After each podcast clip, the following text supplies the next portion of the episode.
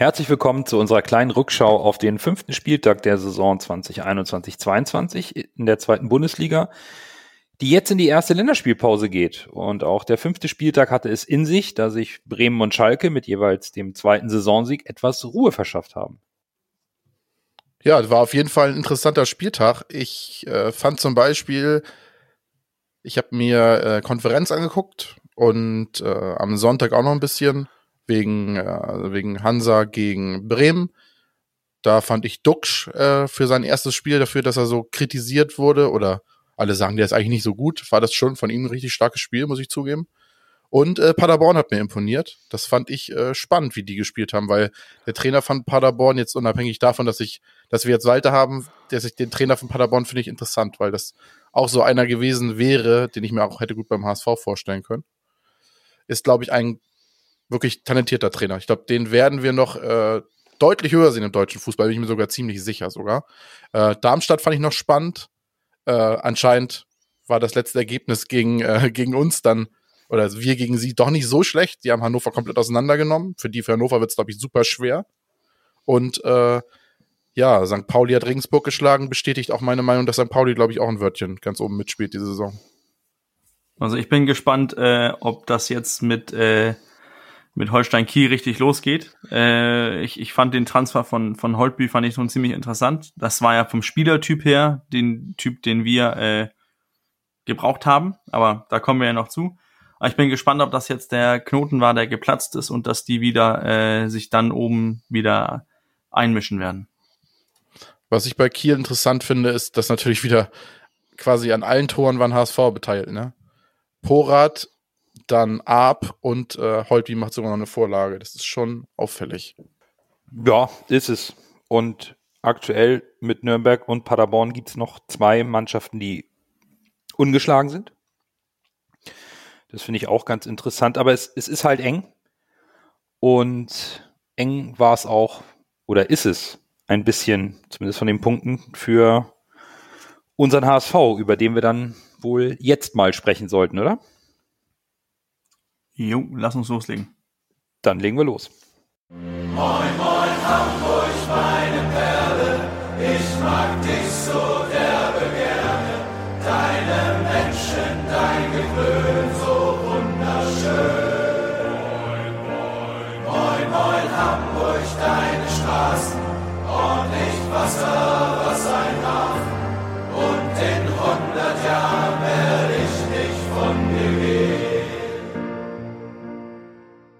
Moin ihr Lieben und schön, dass ihr wieder dabei seid. Folge 133 vom Volksparkflüster wird euch präsentiert in der bekannten Besetzung mit Nando. Berger. Und Lasse, wie immer.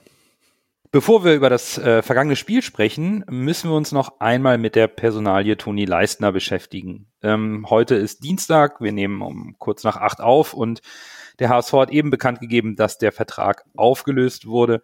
Wenn wir kurz zurückschauen, am 25.08. wurde Toni bereits vom HSV freigestellt, um sich um einen Vereinswechsel zu kümmern.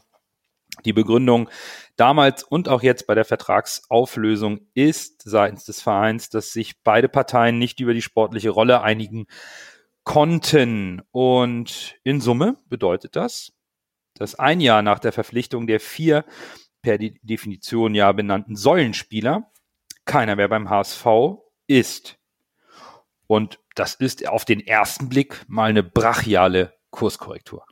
Ja, man könnte sagen Business as usual beim HSV. Wir kennen das ja. Neuer Trainer, neue Spieler, alte Trainer, alle alte Spieler gehen, neue Spieler kommen und jeder Trainer kocht dann so in seinen Süppchen.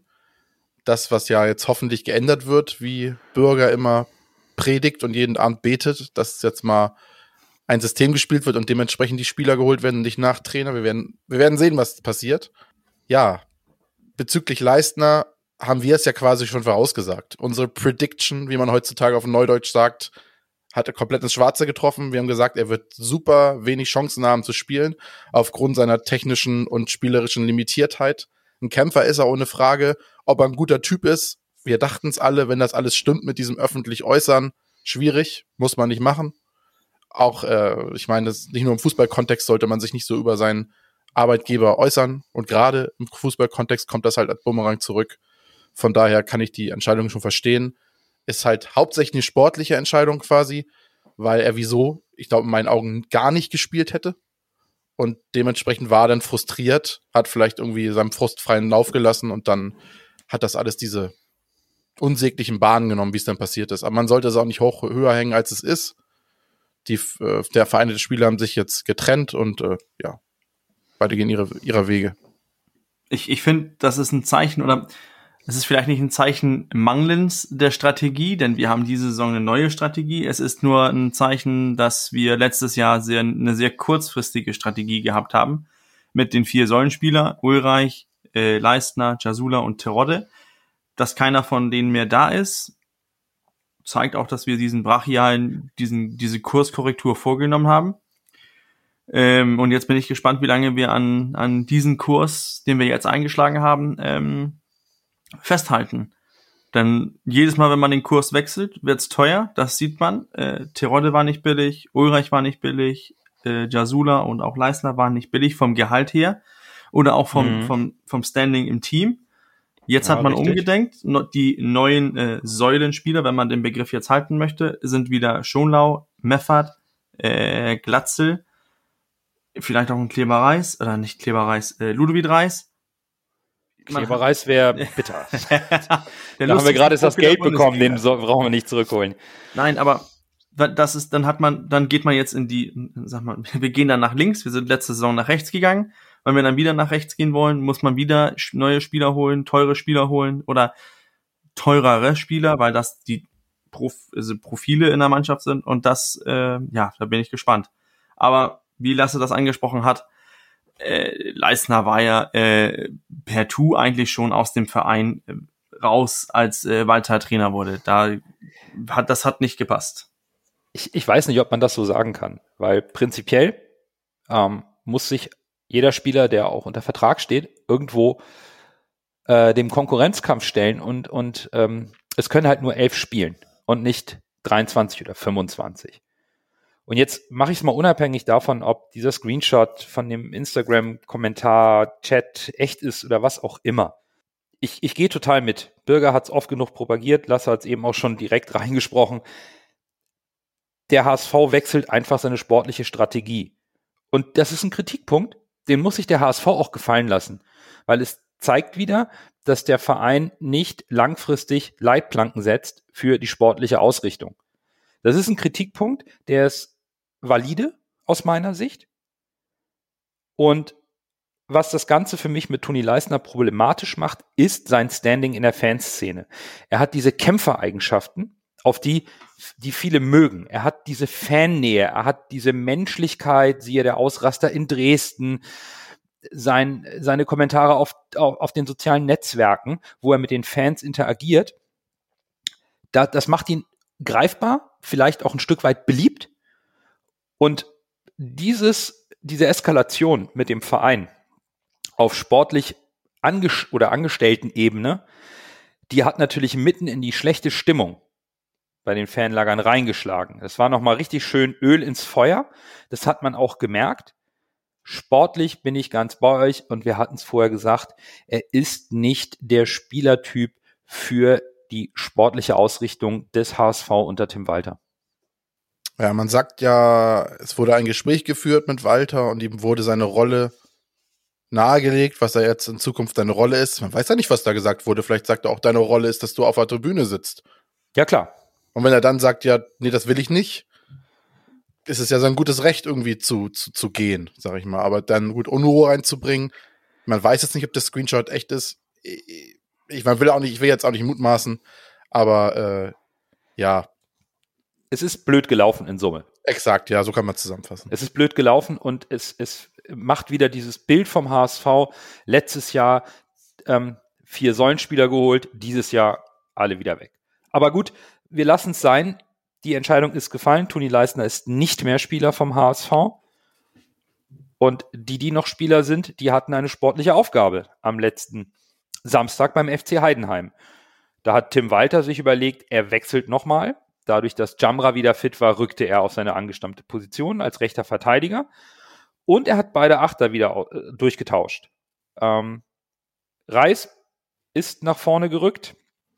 auf die Acht oder nach vorne zurück in die Startelf. Und äh, Suhonen und Rohr mussten raus. Das fand ich schon interessant. Haier ist dann einfach von der rechten Verteidigerposition mit in die Zentrale gegangen. Ja, bei Suhonen war ich überrascht. Bei Maxi Rohr nicht. Bin ich mal erstmal rein personell so mein, mein erster Gedanke, als ich die Aufstellung gelesen habe.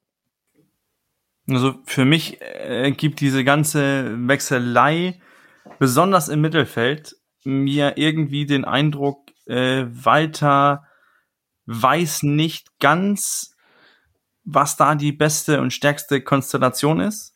Dann hat man mit, Mai, mit Reis versucht, dann mit Rohr, dann Haya, dann Kinzombie hat noch ein bisschen gespielt und jetzt kommt Suhunen auch irgendwie es, es ist so ein bisschen dieses äh, Abtasten, was funktioniert, was funktioniert nicht. Und man sieht das ja auch, dass wir äh, im Laufe des Spiels die beiden Achter werden ausgetauscht. Reis geht runter und äh, auch Haya geht, oder, äh, auch Haya geht runter.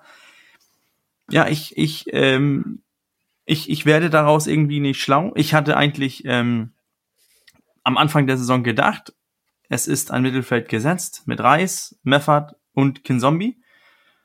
Und momentan äh, sieht es so aus, als sei der Einzige, der gesetzt ist im Mittelfeld, ähm, Meffert. Und dann können wir darüber sprechen, okay, versucht Walter wieder diese ähm, Säule zu bauen im Mittelfeld, mit äh, durch die Mitte durch, mit, mit Schonlau, der ist gesetzt, ist Kapitän, Meffert auf der 6 und dann Glatzel. Das scheint so diese zentrale Achse zu sein, die dieses Jahr die äh, Säule ausgeben oder ausbild, ausmachen soll. Aber was da herum, da wird gewechselt. Ja, wir haben ja schon beim St. Pauli-Spiel drüber gesprochen, dass wir vor der Saison ja eigentlich gesagt haben, dass das Mittelfeld unsere Stärke ist. Momentan äh, hat sich das alles irgendwie noch im Mittelfeld, gerade im Mittelfeld, wo gegen St. Pauli habe ich ja persönlich gesagt, das Mittelfeld war ein Loch. Das hat sich alles noch nicht so gefunden, muss man sagen. Und äh, Walter experimentiert so ein bisschen rum, ist anscheinend selbst auch nicht zufrieden, hat man das Gefühl. Ja, ja. Und jetzt bin ich gespannt. Ich glaube, der Einzige, der da gesetzt ist, ist Meffert, wie du schon gesagt hast. Wer jetzt nicht auf den anderen beiden Achterpositionen einsortiert, vielleicht sogar einer der Neuzugänge, wir werden sehen. Also es ist, äh, es wird spannend. Also es ist nicht so klar, wie wir dachten. Wir dachten ja, ja, Reis und daneben dann äh, auf der 6 dann Meffert und äh, auf der anderen 8 Haier oder äh, äh, Kinzombie oder Duciak oder, oder wer auch immer am Anfang da war, genau. Ja. Es war unsere, und wir dachten, das ist unsere Stärke, das Mittelfeld. Und ja. momentan ist eher fast sogar die Schwäche. Zumal das Mittelfeld in diesem Spielsystem ja auch sehr maßgeblich für Klar. die defensive Stabilität ähm, das Passspiel, genau. Ne? Also das die ist, beiden das, Innenverteidiger und die und das das die, das äh, diese Dreierreihe genau, davor. Genau, ne? richtig. Und das, genau. und aber gut, Walter wechselt, hat es noch nicht gefunden. Und am Ende stand ja auch die Null beim 0 zu 0. Zum ersten Mal in dieser Saison. Und wenn wir ins Spiel reingehen, es begann auch gegen Heidenheim. Für mich wie fast das Derby klammern wir aus, alle HSV-Spiele in dieser Saison. In den ersten 15 Minuten, der HSV ist druckvoll, ist konzentriert, hat unglaublich viel Ballbesitz. Wir hatten in den ersten 15 Minuten knapp 80 Prozent Ballbesitz. Das heißt, wir sind komplett da. Es fehlte nur in den ersten 15 Minuten einfach eine klare Torchance. Ansonsten kann man so auswärts bei Heidenheim, einer Mannschaft, um es nochmal klarzustellen, die in den letzten drei Jahren immer über 50 Punkte geholt hat, absolut auftreten. Ja, die ersten 15 Minuten waren für ein Auswärtsspiel bis auf die fehlende Torchance, was ich aber auch irgendwie negativ sehe, weil du kannst ja Ballbesitz haben, wie du möchtest. Das ist ja so ein Punkt. Ich gucke ja total ungern Spiele der deutschen Nationalmannschaft und auch Bayern, weil dieses Ballbesitz hin und her geschiebe und ja, du bist komplett überlegen, sagen alle, aber das bringt doch alles nichts. Du musst ja auch Torchancen rausspielen. Ein Fußballspiel geht darum, Tore zu schießen und nicht die höhere Ballbesitzquote zu haben oder tolle Passstaffetten zu spielen, das ist ein Bonus, das sieht schön aus, das ist toll. Aber am Ende musst du den Ball ins Tor schießen und um das zu tun, musst du dir Torchancen erspielen. Ich finde, äh, deshalb, ich habe da so meine Probleme mit. Ich, ich finde es insgesamt schön, dass der HSV jetzt dieses System spielt. Wenn es funktioniert, ist es toll. Wie gesagt, wenn es nicht funktioniert, wie du eben gesagt hast, in den ersten 15 Minuten sieht's halt, finde ich, immer für mich maximal unglücklich aus, weil du halt du läufst dich halt tot und äh, es ist irgendwie kein Effort zu erkennen für mich. Also du siehst dann nur die, den Ballbesitz als offensive Alternative. Denn ich würde ja behaupten, dass der Ballbesitz auch als äh, Teil der Abwehr gilt. Solange wir den Ball haben, kann der Gegner kein Tor machen. Wenn wir den Ball Da hast 80, du recht, stimmt, 80 Prozent der Zeit haben, kann der Gegner, hat der Gegner wenige Minuten, wo er ein Tor machen kann. Und äh, also ich, ich sehe schon, dass, dass ähm, Ballbesitz auch ein Teil der Verteidigung sein kann, dass man auch dadurch das Tempo aus dem Spiel nehmen kann, dass man dadurch auch ähm, den Gegner einfach ins Laufen bringen kann. Das sieht man, hat man besonders unter Guardiola gesehen bei Bayern oder auch bei bei Barcelona, wie wie sehr dieses äh, Handballfußball gespielt wurde, wo man immer den Gegner dazu gezwungen hat, verschieben, verschieben, verschieben, verschieben, bis einer einmal ein, zwei Meter zu viel Raum gelassen hat. Und dann hast du natürlich die Qualität, wenn du bei Barcelona bist oder bei, äh, bei Bayern, dann hatte man die Qualität, diesen Raum blitzschnell auszunutzen. Ich sage ganz ehrlich, das haben wir beim HSV nicht. Aber diese Idee mit diesem hohen Ballfuß, äh, diesen hohen Ballbesitz, den Gegner auch hinten reinzudrücken, finde ich als Mittel der Verteidigung auch als eine Möglichkeit. Auch, dass wir den Gegner so hinten so reindrücken, bedeutet, der Gegner hat, wenn wir mal zurückblicken auf das äh, Darmstadt-Spiel, wo wir gesagt haben, da war mehrmals Powerplay, wo wir echt die, die ganze Mannschaft von Darmstadt zurück im eigenen letzten Drittel hatten oder letzten Viertel vom Spielfeld, dann haben die auch bei Ballgewinn sehr weit auf unsere Hälfte und auch zu unserem Tor. Heißt, da kannst du müsstest du noch die Möglichkeit haben, dich irgendwie zu verteidigen. Deswegen, ich verstehe deinen Ansatz, Dasse, offensiv gesehen, ja, da muss mehr passieren. Da muss auch mehr passieren, wenn man 80 Prozent Ballbesitz hat in den ersten 15 Minuten und äh, deine XG oder Torchance krabbelt sich irgendwo unten bei Null entlang. Da muss mehr passieren, da muss mehr Zug zum Tor sein. Aber sind wir erstmal vorne, ist in meinen Augen Ballbesitz ein faires Mittel, um auch äh, so eine Führung zu verwalten und zu verteidigen. Wir müssen nur halt erstmal in Führung gehen. Genau. Genau, es war ja noch keine Führung vorhanden. Genau. Es ist, es ist halt schwierig, weil wenn wir, wenn wir in der ersten Halbzeit noch weitergehen, die ersten zwei Chancen hat eigentlich Heidenheim in der 28. und 29. Und dann, dann beginnt plötzlich ähm, das Fußballspiel, wo man ja immer sagt, jetzt wird's wieder ähm, wild wie unter Tim Walter, weil äh, dann, dann geht's echt Schlag auf Schlag. Ne? Dann haben wir eins, zwei, drei, drei Torchancen mit, mit Haier, Kittel und nochmal Haier, der dann sogar an der Latte scheitert. Dann kommt Heidenheim in der 42. Da muss Heuer Fernandes retten, zweimal, weil, äh, oder einmal und dann geht der Ball nochmal an die Latte und dann vergibt Leibold das Ding äh, blank vom Tor. Und dann hast du plötzlich so eine Viertelstunde eines reinen Schlagabtausches, wo man immer sagt, puh, erst fängst du ganz langsam an, dann plötzlich entsteht die erste Chance und dann brechen gefühlt bei beiden Mannschaften alle Dämme, weil der HSV dann aufmacht, noch mehr investiert und der Gegner, wie Heidenheim auch mit seiner Qualität, in der Lage ist, die Nadelstiche auch wieder zurückzusetzen. Und ähm, ich weiß nicht, ich habe mich am Ende gewundert, vor allen Dingen nach, bei dieser Schlussviertelstunde der ersten Halbzeit, dass es noch 0-0 stand. Da war echt so viel drin in dieser kurzen Zeit, dass ich gedacht habe, puh, da müsste, hätte eigentlich was passieren müssen. Ja, dass das Spiel 0-0 ausgeht, ist eigentlich unglaublich. Da gebe ich dir recht. Wahnsinn. Und äh, was ich nochmal loben wollte, war die Aktion von Jatta und Haya, das war richtig schön gespielt. Das war schade, dass das kein Tor war. Das wäre ein richtig, das wäre eine richtig geile Bude gewesen. Die Flanke von Jatta, die war richtig erste Sahne. Und Haya dann schön direkt abgenommen an die Latte. Das wäre, das wäre ein geiles Tor gewesen. Aber leider ist es nicht so nicht passiert. Und äh, ja, ich bleib dabei. Ich weiß nicht, ich habe in meiner Halbzeitanalyse ja geschri äh, geschrieben, äh, aus dem Spiel wenig Torgefahr, Standards und Bälle von außen jedoch sehr gefährlich, also von, äh, von Heiden, auf Heidenheim Seite.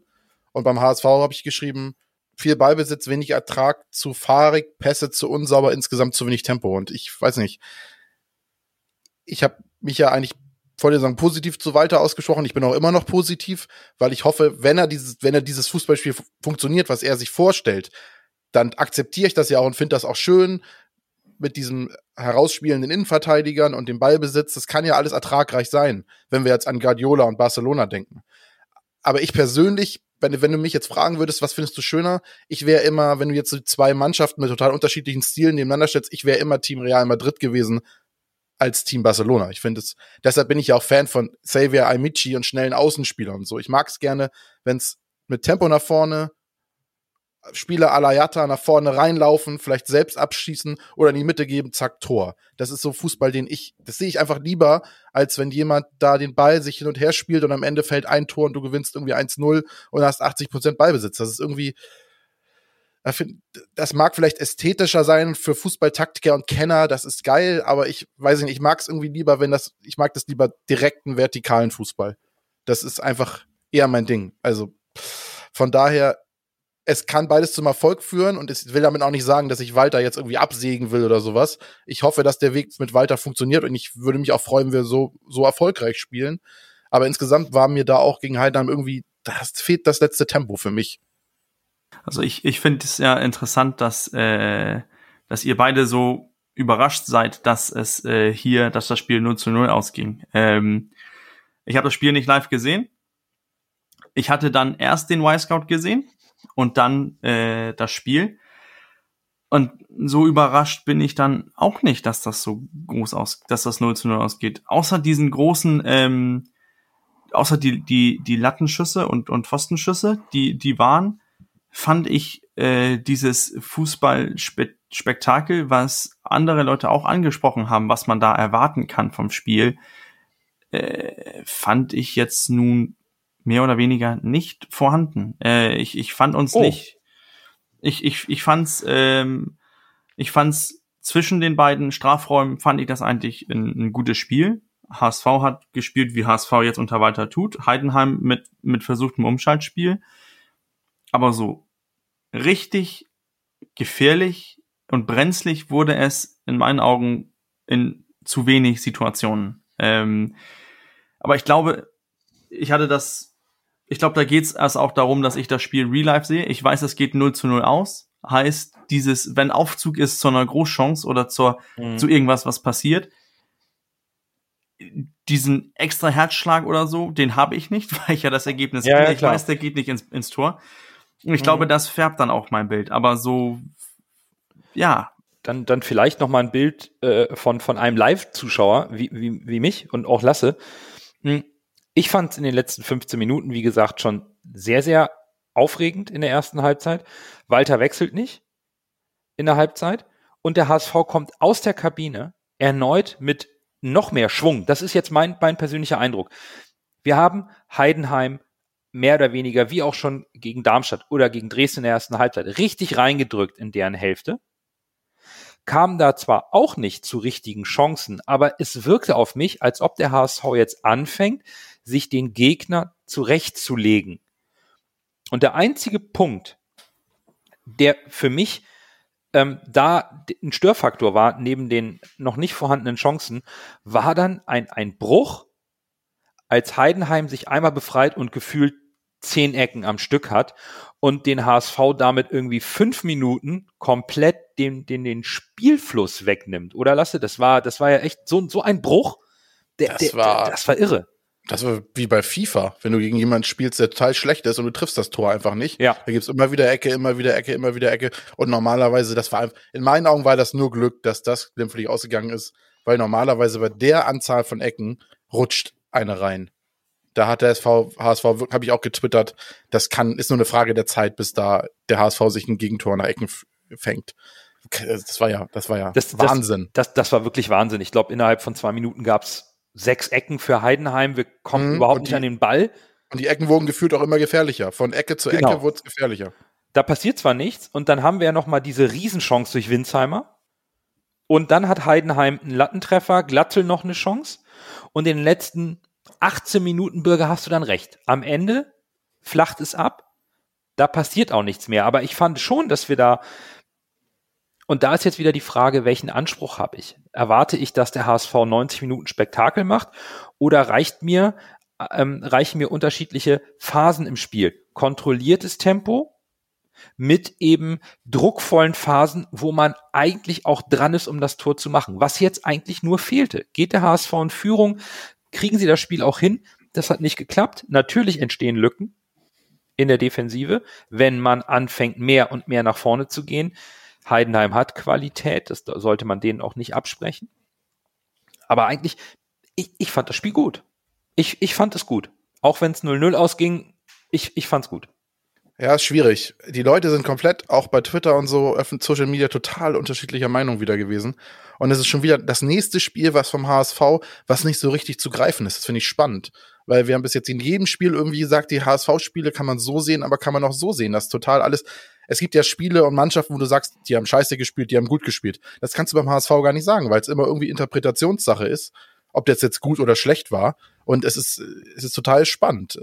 Und ja, das ist halt, darauf kann man das Walter-System vielleicht, vielleicht in meinen Augen, bin jetzt auch kein Taktikexperte, auch runterbrechen, dass du sagst, wenn du halt das Tor machst und dann so spielst, sagen alle, oh, souverän, geil, ne, wie der HSV spielt. Wenn du das Tor nicht machst, wie ich eben gesagt habe, dann sieht's halt un unglücklich aus.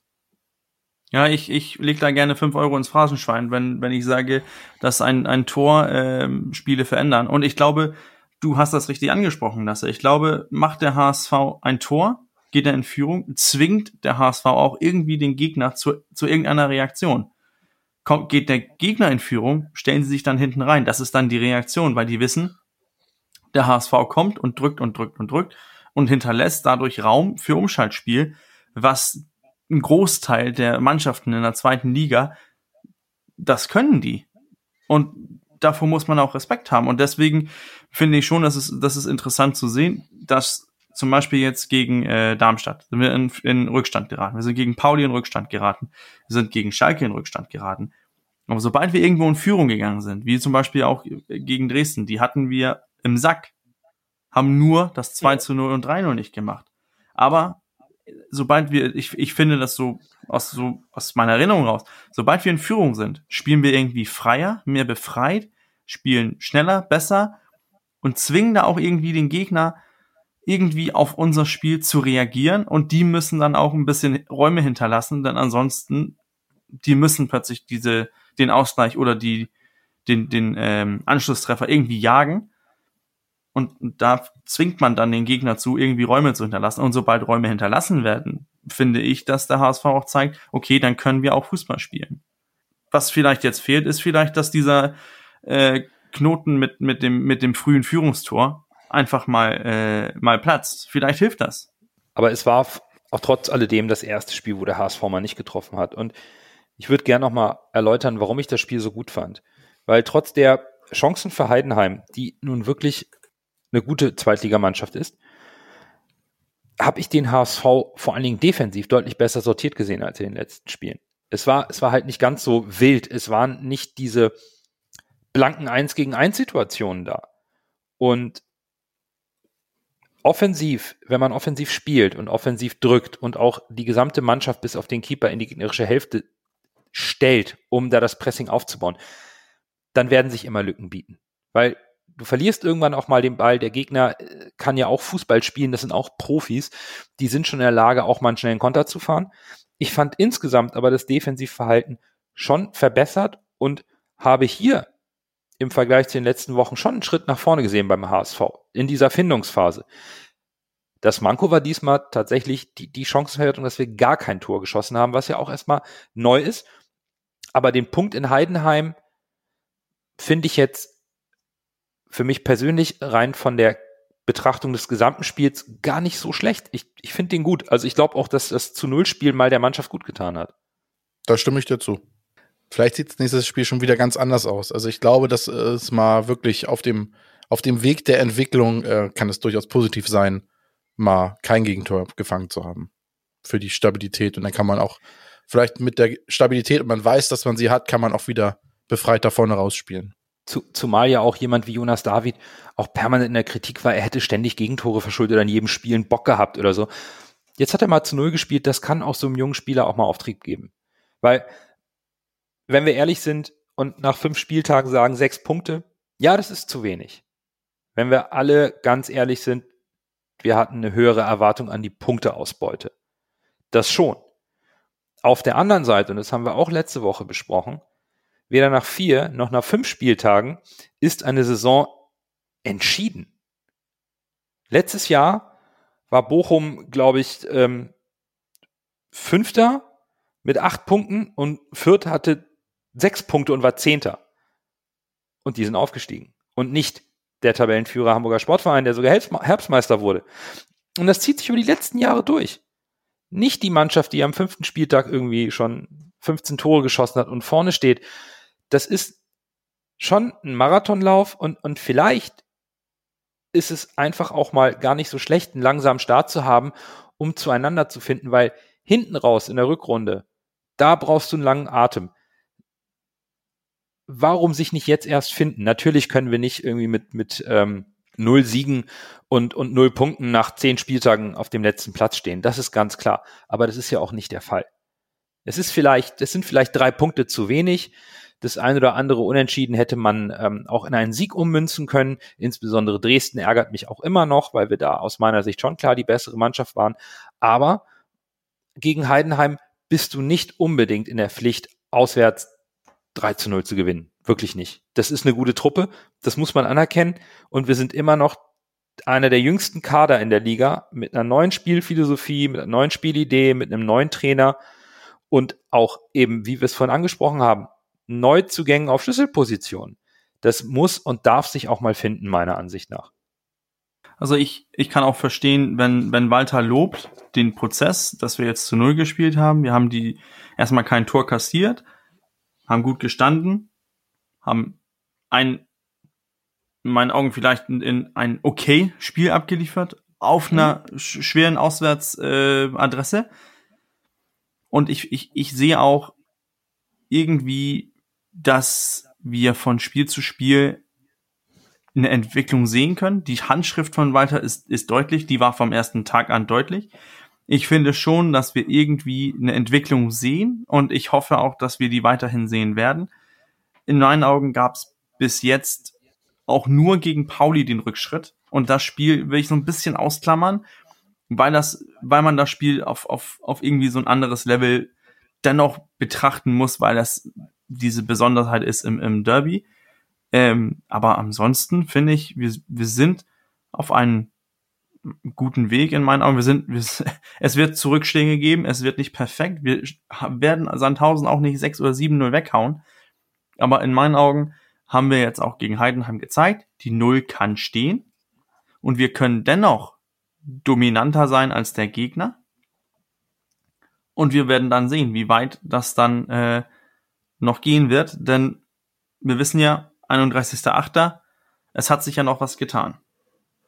Ja, zumal, ich glaube, unabhängig von Transfers oder Kaderveränderung, ähm, es ist schwierig für alle HSVerinnen Geduld aufzubringen, weil das tun wir jetzt schon in der, in der ähm, zweiten Liga seit, seit drei Saisons und in der ersten Liga noch viel länger.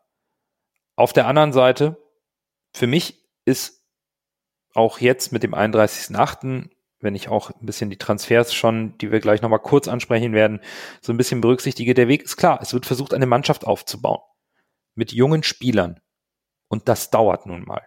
Und das geht, dauert vielleicht sogar länger als ein Jahr. Und nur weil kurzfristig keine Wunschergebnisse, vor allen Dingen aus Seiten, seitens der Fans, eingespielt werden, ist dieser Weg nicht am fünften Spieltag falsch oder gescheitert. Und wir sollten dabei bedenken, wir sind abgestiegen und haben fast den Erstligakader gehalten. Es hat nicht geklappt mit alten, erfahrenen Spielern.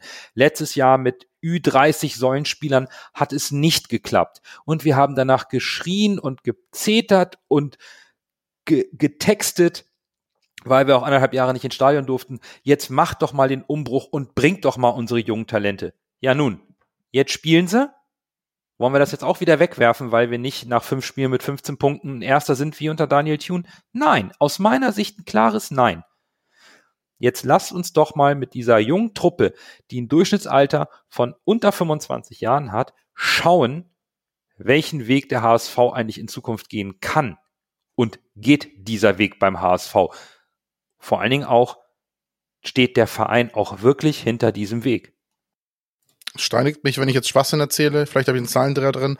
Ich glaube, ich habe gelesen, durch den Leistner äh, Weggang hat der HSV jetzt ein Durchschnittsalter im Kader von 23,4 Jahren oder 24,3. Eins von beiden. Ich meine 24,3. Das wäre sonst, glaube ich, ein okay. bisschen viel. Aber ja, es ist glaube ich, mit die Extrem jung. Ja. Und die beiden neuen Spieler, auf die wir ja noch kommen, jetzt zum fünften Mal angeteasert, äh, die sind ja auch beide extrem jung. Von daher, also der Altersschnitt ist ja noch mal runtergegangen. Absolut. Ist, äh, wir sind damit, glaube ich, die äh, zweitjüngste Mannschaft wären wir in der ersten Liga und in der zweiten Liga sind wir sowieso die jüngste Mannschaft. Das ja, heißt, wir bitte. sind, ja, die, also insgesamt die mit unter den Top drei jüngsten Mannschaften im deutschen Fußball. Oder im deutschen Profifußball. Ja, und das muss man vielleicht auch immer in der Bewertung eine, einer Saisonanfangsphase berücksichtigen, auch wenn wir uns alle, und das verstehe ich total, so geht's mir ja auch, natürlich mehr Siege wünsche. Aber gut, es hat nicht gereicht gegen Heidenheim, ist auch okay. Ich glaube, wir können dann das Spiel abschließen, denn äh, ein Thema zu diesem Spiel fehlt ja noch. Dann erst Groh, der den Ball übernimmt. Halblinke Position zu Mackert. Er sollte schießen. 25 Meter am ersten frei. Schuss auf das Tor. Tor! Tor! Ein herrlicher Treffer. Ein wunderbarer Treffer. Angeschnitten. Der Ball fliegt da unhaltbar rechts ins Eck. Wenn wir jetzt einen Ball hätten, würde ich es Ihnen nochmal zeigen. Wie immer schließen wir ab mit dem Man of the Match. Und bei einem 0 zu 0 würde es mich überraschen, Bürger, wenn du einen Spieler aus der Offensive gewählt hast zum Man of the Match. Das habe ich nicht. Ich habe mich für Daniel Heuer Fernandes entschieden. Ich fand schon, dass der äh, ziemlich wichtig war für uns, hat gehalten, was es zu halten gibt. Und äh, in meinen Augen ist auch kein anderer Spieler so richtig äh, rausgestochen, wo ich gedacht habe, wow, das war eine super Leistung. Daher Daniel Heuer Fernandes. Bei, bei mir schon. Aber ich verstehe, warum du den Torhüter nimmst, weil ähm, einer, der sehr kritisiert wurde, momentan sehr ansprechende Leistung bringt und das zum wiederholten Male. Für mich ist es aber auch ein Defensivspieler. Allerdings nicht unser Keeper, sondern unser rechter Verteidiger, Jan Jamra. Bei, bei Jan Jamra habe ich das Gefühl, dass er die neue Spielidee sowas von verstanden hat und auch umsetzen kann. Und das hat mich auch gegen Heidenheim beeindruckt, mit welchem Tempo und mit welcher Disziplin er seine Laufwege durchführt. Von der rechten Seite nach innen ziehend, den Spielaufbau immer wieder ankurbeln, arbeitet defensiv dabei immer noch sehr gut, diszipliniert, macht viel fürs Offensivspiel. Und ich habe den gegen Heidenheim einfach immer wieder als Aktivposten gesehen, aus der Abwehr heraus, spielerisch. Und äh, habe mich deswegen für Jan Jamra entschieden. Ihr habt auch meine beiden möglichen Man of the Matches äh, oder Man of the Match korrekte Grammatik hier, äh, aufgezählt. Ich habe mich dann am Ende für auch für Daniel Roy Fernandes entschieden. Jamra war auffällig. Ich fand ihn insgesamt aber nicht so gut, dass ich ihm den Man of the Match gebe. Deshalb äh, wieder Daniel Heuer Fernandes, der eine absolut stabile, gute Leistung gebracht hat. Spannend, dass er jetzt plötzlich äh, irgendwie gar nicht mehr in der Kritik steht. Es ist irgendwie, es wechselt immer so ein bisschen, ne? Jetzt äh, nehmen einige David in die Kritik, Kritik. Vorher war es Daniel Fernandes irgendwie. Es, es, geht immer Reihe um, wer mal so irgendwie der Böse ist im Team, habe ich das Gefühl. Jung und ja. sind ja nicht mehr da.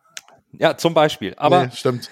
unsere Hörerinnen und Hörer haben erstaunlicherweise auf Platz zwei einen Offensivspieler gewählt. Auf Platz drei Jan Jamra. Kurz davor Bakary Yatta auf Platz zwei aber mit weitem, wirklich weitem Vorsprung ist Daniel Heuer Fernandes zum Man of the Match unserer Hörerschaft gewählt worden. Herzlichen Glückwunsch zum äh, Man of the Match des fünften Spieltages. Jetzt gehen wir zum ersten Mal in eine Länderspielpause. Und danach geht's am Samstag, den 11.09. zu Hause gegen den SV Sandhausen. Ein Flutlichtspiel um 2030. Sandhausen hat sich letztes Jahr mit äh, Kapitän Dennis Diekmeyer, den wir auch sehr gut kennen, gerade noch so auf Platz 15 gerettet und die Klasse gehalten. In diese, für diese Saison haben wir Sandhausen wieder in die unteren Regionen der Tabelle getippt. Ich habe sie auf Platz 18 gesetzt, Bürger auf 14 und Lasse, du hast sie auf Platz 13 gesetzt.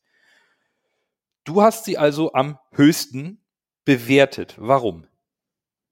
Soll ich mir jetzt eine kompetente Antwort ausdenken oder wollt ihr die Wahrheit wissen? Beides.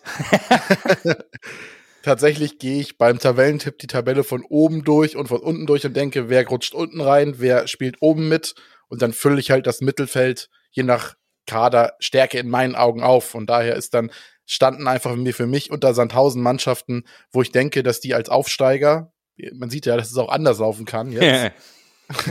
dass die mehr Probleme haben werden, irgendwie da in der zweiten Liga zurechtzukommen. Und deshalb habe ich gedacht, Sandhausen bleibt ja am Ende doch immer irgendwie drinne. Dann dachte ich, die spielen halt so eine, so eine Grundweg unterdurchschnittlich solide Saison und werden irgendwie 13. oder so. Von daher, das war deshalb der Platz. Also einfach unteres Mittelfeld und Mannschaften einfach, die äh, unter Sandhausen noch als schwächer eingestuft werden. Deshalb Platz 13. Und wie ist das mit der Kaderstärke, wenn du sie dazwischen äh, gepackt hast? Ist da so viel spannendes Neues dabei, dass man sagt, oh, die machen noch einen Sprung? Ja, es ist tatsächlich spannend, weil Sandhausen irgendwie auch einen Umbruch äh, gemacht hat, sogar einen relativ großen. Wenn man jetzt auf die Startformation äh, beim, bei der 0 2 Niederlage gegen Ingolstadt reinguckt, dann waren sieben Neuzugänge auch in der Startelf. Also einmal Arne Sticker äh, aus Duisburg, links, linker Angreifer, äh, Marcel Ritze, äh, Ritzemeier aus von Barnsley, dann Yannick Bachmann von Kaiserslautern auf der 6, äh, Chima Okojori von aus Freiburg, Linksverteidiger, Emanuel Höhn aus Darmstadt. Äh, und der Innenverteidiger Patrick Dreves, äh, Patrick Dreves ist der neue Torwart aus Bochum gekommen und Bashkim Ajdini aus Osnabrück, Rechtsverteidiger. Sieben Neuzugänge, direkt alle in der Startformation. Also schon spannend. Ansonsten Stammspieler, die man vielleicht noch kennen könnte, sind Schirkow als Innenverteidiger, Kate Ruel kennt man auch als Stürmer und mhm. äh, Alexander Esswein kennt man ja auch noch. Das sind halt so, habe ich schon fast den ganzen Kader aufgezählt. Aber es ist schon eine neue Truppe, die da steht. Es ist schon eine neue Truppe, ja. Aber Bürger, mit Gerhard Kleppinger hat man den Interimstrainer aus der Rückrunde mit einem Jahresvertrag für die Saison als Cheftrainer behalten. Das heißt, trotz der ganzen neuen Spieler, das taktische Grundgerüst Gerüst hat sich äh, nicht geändert, oder? So von der, von der Ausrichtung her? Nein, das ist wieder, äh, es ist in meinen Augen dieses äh, defensiv im Fokus mit dieses äh, 4-1-4-1, Keita Ruel, Bälle auf, auf einen großen Stürmer, die Bälle festmacht. Ähm, man, ich, ich denke auch, man wird sehen gegen Sandhausen, für die bedeutet das nicht so viel, wie viel Ballbesitz wir haben. Die haben lieber weniger, bei denen ist weniger mehr. Die wollen nicht so viel mit dem Ball machen, wollen dann aber umschalten, schnell umschalten, ähm, ohne dass ich die Spieler kenne, aber Aldini und auch Okorodi, ich bin mir ziemlich sicher, das sind ziemlich schnelle Spieler. Esswein, äh, erfahren, kann auch Spiele so für sich aus entscheiden, hat, soweit ich mich noch erinnern kann, einen guten Schuss, ein feines, ähm, auch bei Standards eine, eine, eine Waffe. Und ähm, ich glaube, in, in Sandhausen ist so ein bisschen das Freiburg der zweiten Liga. Vom Namen her vielleicht nicht so toll, aber es wird kontinuierlich gearbeitet. Es, man kennt seinen Platz in der, in der Hierarchie und man arbeitet einfach daran, einfach irgendwie zu überleben aber man gibt dafür 110 Prozent und ich glaube, damit kommen die richtig weit.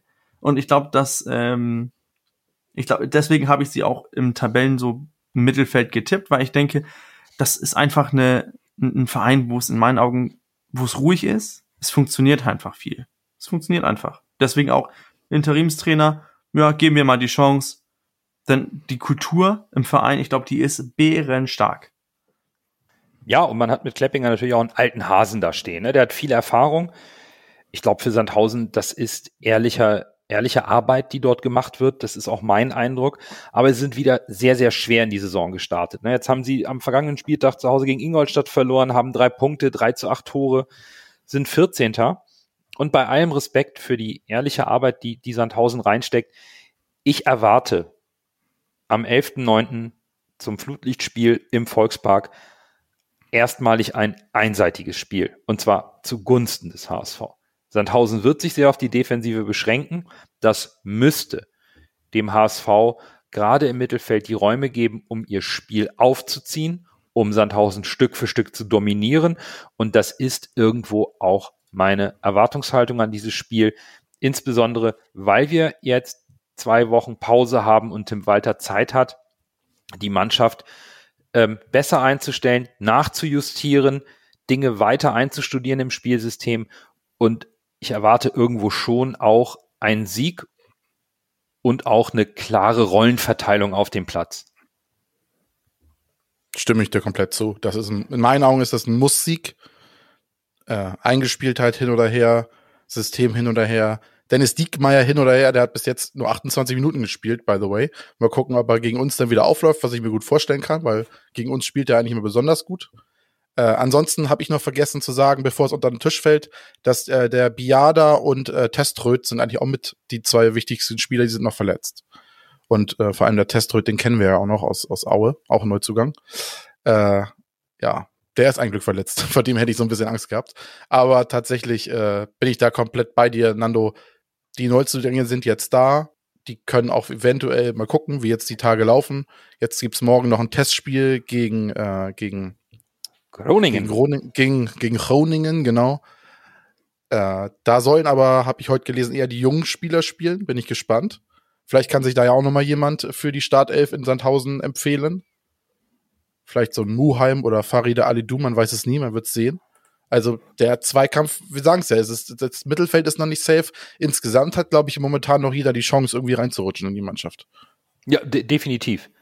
Und wir, klar, es, es kommt jetzt darauf an, wie, wie schnell auch eben äh, die von uns jetzt mehrfach angesprochenen beiden Neuzugänge integriert werden und reinrutschen. Denn der HSV hat heute zum, am letzten Transfertag zwei Spieler verpflichtet, beide erstmal per Laie.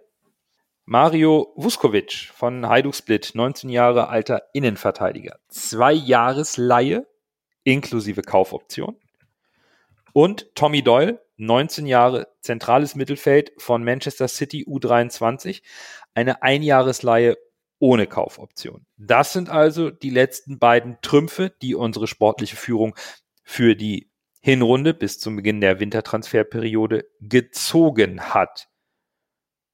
So, Bürger, was sagst du zu den beiden, jetzt mal noch nicht in der, wirklich in der Spieleranalyse, aber positionell für den Kader, wie, wie siehst du das jetzt so, Marc Kurz? Ähm, ich muss gestehen, ich kenne keinen von den beiden Spielern. Ähm, finde das aber interessant, oder ich, ich, ich finde es überra nicht überraschend, dass man einen Innenverteidiger holt, nachdem man Gideon Jung abgegeben hat, Van Drongelen und dann auch am Ende Toni Leisner. Ist es nicht überraschend, dass da Breite gebraucht wird. Ich denke nur, dass ein junger Spieler kommt, der äh, lässt sich nicht auf die Bank setzen. Heißt, entweder David oder Ambrosius werden weniger spielen, denn ich glaube, der so ein Spieler von Hajduk Split mit seiner Vita mit, mit, mit seinen Vorschusslobern. Ich glaube, der will spielen und ich glaube, der, der hat auch eine Erwartung und es, es ist ja nicht undenkbar, dass es auch irgendwie ein Teil der Vereinbarung ist, dass er beim HSV fest spielt. Hat man ja auch schon mal gehört. Ähm, daher, es wird auf, dem, auf den Kosten von ähm, David oder Ambrosius. Ich glaube, Schonlau ist, ist gesetzt und, und wird auch weiter spielen, ist auch Kapitän.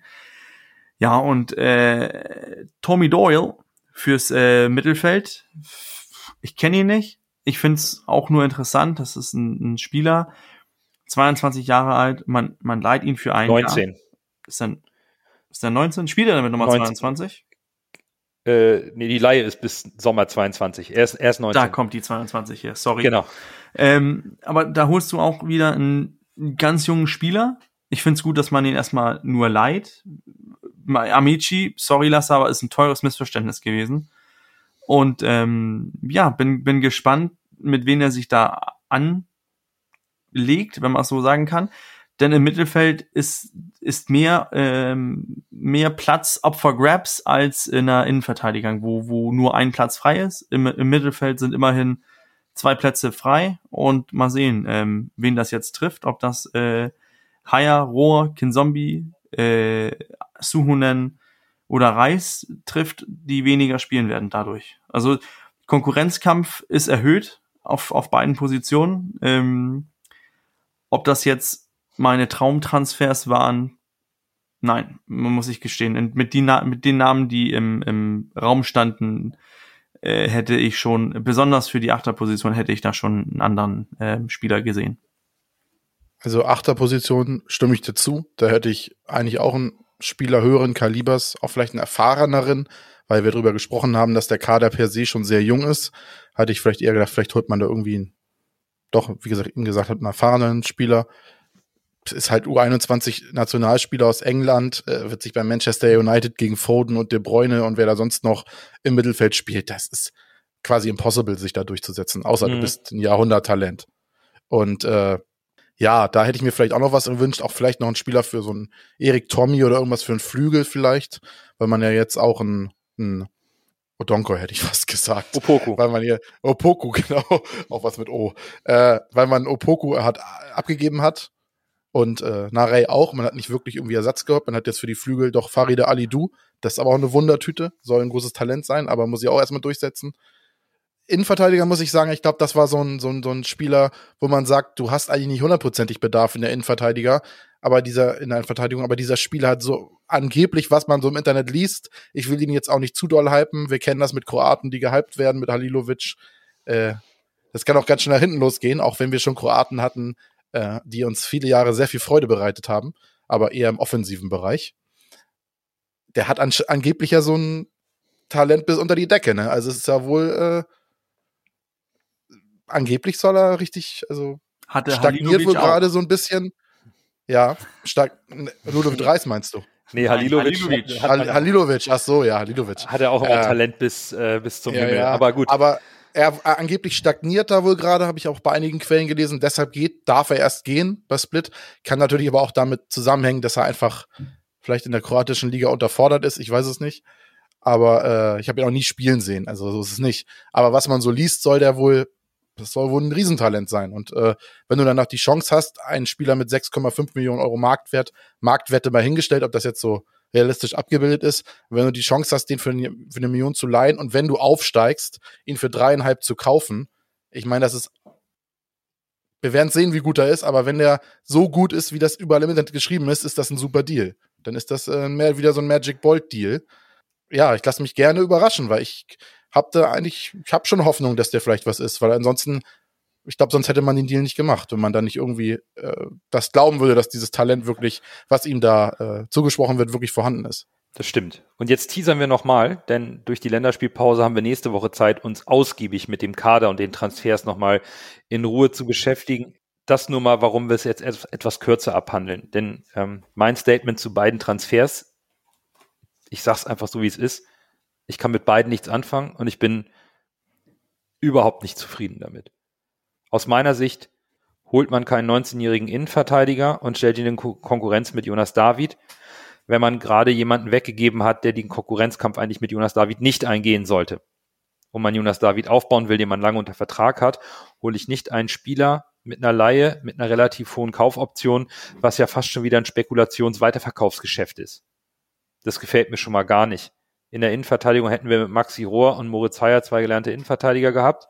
Was wir aber nicht haben, das jetzt nur von mir in aller Kürze, ist ein Backup für Meffert, eine Schlüsselposition, die wir einfach besetzt haben aktuell. Das finde ich kritisch.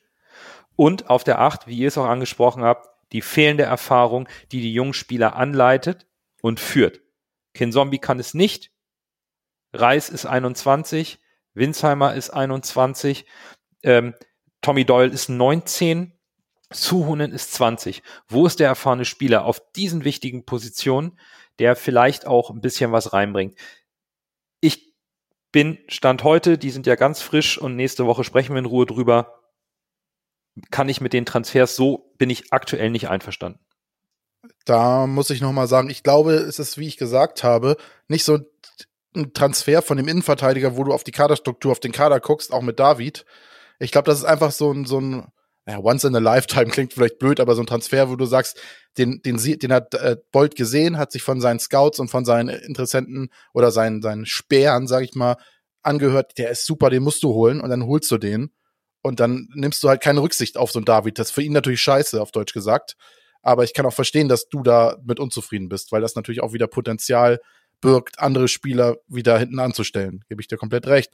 Aber wenn das so ein Spieler ist, der ist U21 kroatischer Nationalspieler, ist natürlich auch, ist, ist- schon eine Hausnummer, muss man sagen. Also ich glaube auch um, um den Transfer beneiden uns auch viele, aber insgesamt für die Kaderstruktur gebe ich dir recht, ergibt der Transfer am wenigsten Sinn. Deshalb und der Doyle ist zwar quasi ein junger Duciak, auch ein Box-to-Box-Spieler, wenn man dem Text vom HSV glauben darf, aber auch, wie gesagt, unerfahren, da hast du recht, ja. Und äh, nochmal, der äh, kroatische Innenverteidiger soll wohl angeblich auch sechs spielen können. Von daher hättest du dann ein Backup für Meffert. Aber ich denke schon eher, dass er auch auf der Innenverteidigerposition eingeplant ist, weil sonst hätte Split ihn nicht abgegeben. Oder er wäre nicht zum HSV gekommen, wenn er nicht klar die Zusage bekommen hätte, ordentlich Spielzeit zu erlangen. Aber wir wollen jetzt auch nicht zu viel sagen, sonst nehmen wir uns für, nächste Woche alles schon alles vorweg. Aber genau das, was du da ansprichst, Lasse, das ist, was mich so ein bisschen mulmig macht bei diesem Gefühl. Ne? Da kommt ein Innenverteidiger aus Split, soll angeblich Celtic Rangers äh, gesagt haben, nee, ich gehe nicht zu euch. Ich, die spielen international, äh, da hast du die, äh, die Chance auf Titel. Der geht lieber zum HSV und ist ein Riesentalent. Den haben wir, äh, den hat kein anderer Verein plötzlich auf den Zettel gehabt und plötzlich geht er nur zum HSV. So ein bisschen der Hype erinnert mich so ein bisschen an den Transfer von Amici, wo alle auch plötzlich gesagt haben, oh, wir holen hier den nächsten Jaden San Sancho. Wir sind ziemlich weit davon entfernt, den nächsten Jaden Sancho bei uns zu haben. Es, es wundert mich, wenn ein Spieler von, äh, von Hajduk Split, der auch international spielen kann, nicht andere, an, wenn er an, andere Anwärter hat und sich dann dennoch für den HSV entscheidet. Das wundert mich so ein bisschen. Irgendwie ist da irgendwas mit dem Deal, was, was mich nicht so ganz, ähm, was mich so ganz anfreundet. Ich lasse mich gerne überzeugen und über positiv überraschen. Hoffe, dass er durchstartet und ein neuer äh, Kovac bei uns wird. Aber ich glaube, ich bin tendiere da eher zu Nando. Da waren äh, andere Namen im Spiel, die ich äh, besser kenne und die ich dadurch auch äh, interessanter finde. Und weil, weil es, das sind zu viele Fragezeichen bei den Transfer von, von den Kroaten es ist ja jetzt auch aus dem Bauch herausgesprochen.